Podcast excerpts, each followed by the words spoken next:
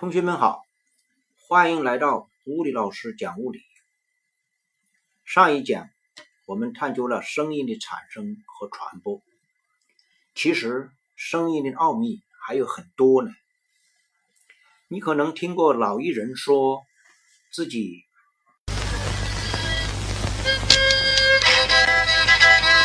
嗨，人老了，弦儿也调不准了。哎，少啰嗦，快唱。俗话还有一句：“响鼓不用重锤敲，马不扬鞭自奋蹄。”再有，我们说从一个人的声音可以听出他是谁，叫“闻其声，知其人”。这些语句都说的是声音。从物理学的角度理解，他们又说明了什么道理呢？好，今天我们就。读古诗，变声音。先从这三句话聊起。这三句话从三个侧面说明了声音的三个特性：音调、响度和音色。人老了，弦儿也调不准了，说的是音调。乐器演奏之前需要调音。人老了。耳朵不灵了，音调高低听不清了。琴的音调调不准，音调就是声音的高低。如乐谱的哆来咪发嗦拉西，音调是逐渐升高的。每个人的嗓音的音调也各不相同。歌唱家有女高音歌唱家。男低音歌唱家等等，也是按音调来分的。那么音调的高低是由什么决定的呢？你可以做一个这样的简单实验：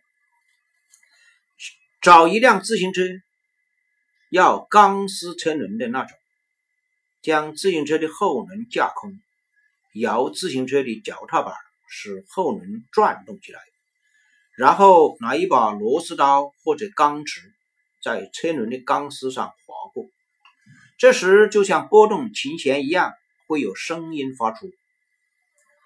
老师亲自做了这个实验，当车轮转的较慢时，发出的声音较低沉，音调低；加快转速，发出的声音越来越清脆。音调高，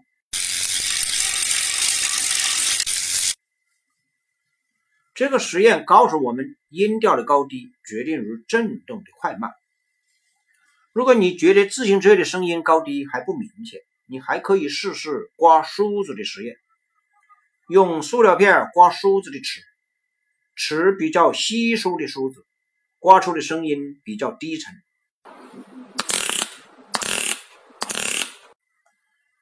齿比较密的梳子，刮出的声音要高一些。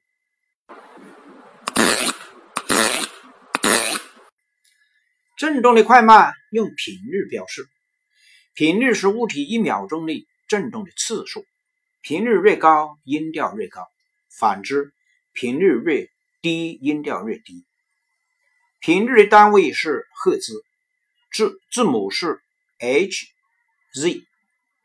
赫兹是德国一位物理学家的名字，由于他对电磁学的重大贡献，以他的名字作为频率的国际单位。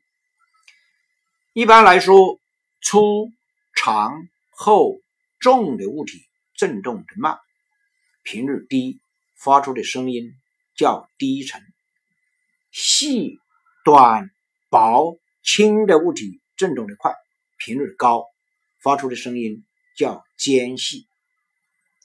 各种动物听辨声音的频率范围是不同的。人耳听音的频率范围是二十赫兹至两万赫兹。物体振动的频率在两万赫兹以上时，发出的声称为超声波；振动的频率在二十赫兹以下时，发出的声称为次声波。超声波和次声波都不能被人耳听到。现在可以归纳一下。人耳能听到声音的条件：一有物体的振动；二有传声的介质；三声波的频率在人耳的听觉范围以内；四声音要有足够的响度。以上四点缺一不可。再来看第二句话：“响鼓不宜重敲。”这说的是声音的响度，响度及响亮程度，用大响或强弱来形容。响度与发声体振幅振动的幅度，也就是振幅有关。振幅越大，响度越大。如打鼓。打得越重，振幅越大，越响亮。响度还与声音在传播过程中消散的程度有关，与听者至声源的远近有关。音箱、小提琴、二胡、大鼓等发声设备的共鸣箱都具有增大响度的作用。闻其声，知其人，说的是声音的音色，音色。及声音的特色或品质，因此音色也称音品。音色决定于发声体的材料和结构，比如铜是笛子，听一下竹笛的声音，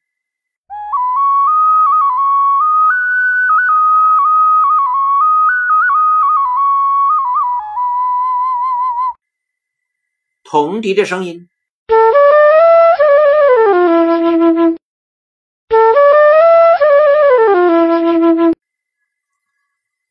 竹笛和铜笛的音色不同，又如都是铜做的铜锣、铜笛、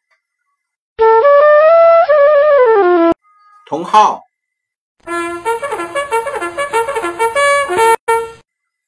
他们的声音区别太大了。人的音色可以通过训练而改变，如歌唱家的声音。很丰满，音色是我们区分不同的人、不同的乐器和其他物体发生的重要依据。一向很爱思考的张亮同学向我提了一个很好的问题：声音的响度、频率对传播速度有什么影响吗？答案是没有。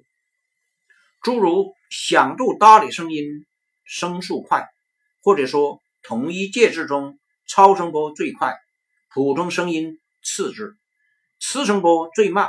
这一类说法都是错误。这些看似很像正确答案的说法，往往是出题人用来迷惑你们的。声音传播的速度只与介质和温度有关，与其他的无关。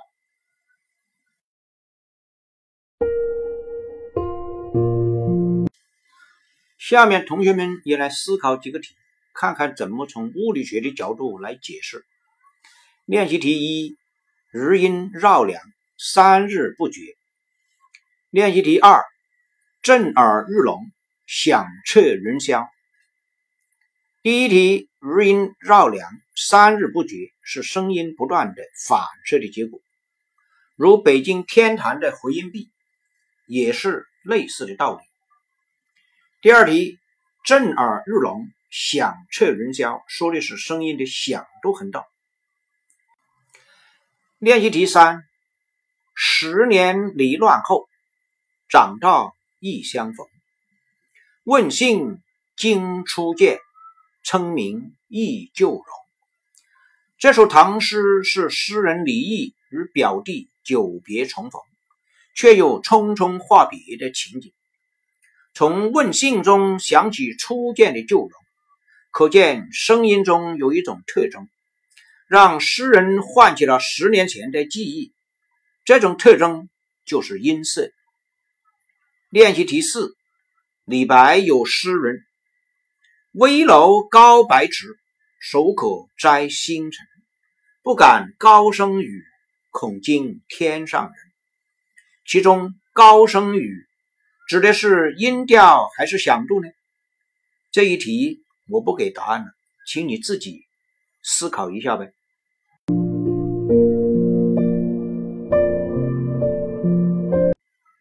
小结一下，这一讲我们探讨了声音的三个特性：音调、响度、音色。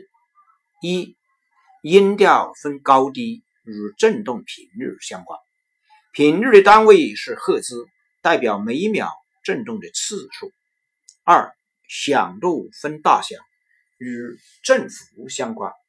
三、音色也称音频，是声音的特色。和品质，人耳能听到声音的四个条件：一、有物体的振动；二、有传声的介质；三、声波的频率在人耳的听觉范围以内；四、声音要有足够的响度。声音传播的速度只与介质和温度有关，与响度、频率等其他因素无关。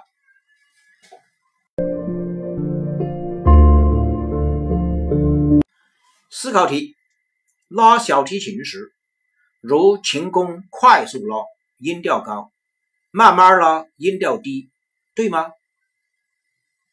物理老师讲物理，我们下一讲再见。